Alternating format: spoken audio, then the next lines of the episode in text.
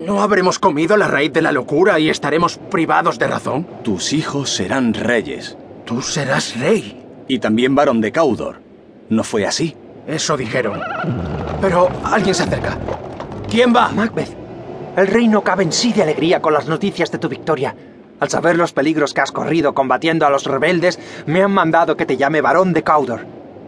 Salve a ti, noblísimo varón, con este título, pues. El rey acogió a Macbeth con gran cariño, agradeciéndole cuanto había hecho en su favor, y le anunció que había nombrado heredero del reino a su primogénito, Malcolm, que tomaría el título de príncipe de Cumberland. Macbeth aparentó alegrarse mucho de tal noticia, pero en su espíritu, donde arraigaba la ambición cada vez más honda, se desató una tormenta. He aquí un tropiezo que me hará caer si no lo supero, pues me impide el paso. Astros, apagaos. No vea vuestra luz mis negros propósitos, ni el ojo lo que haga la mano, mas venga lo que el ojo teme ver, cuando suceda.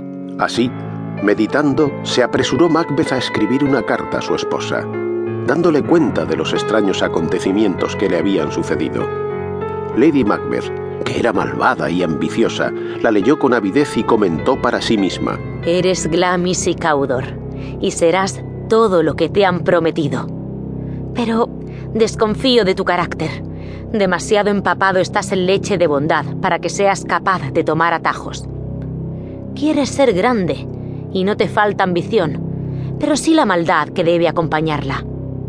Ven deprisa, que yo vierta mi espíritu en tu oído y derribe con el brío de mi lengua lo que te frena ante el círculo de oro con que destino y brujería parecen coronarte.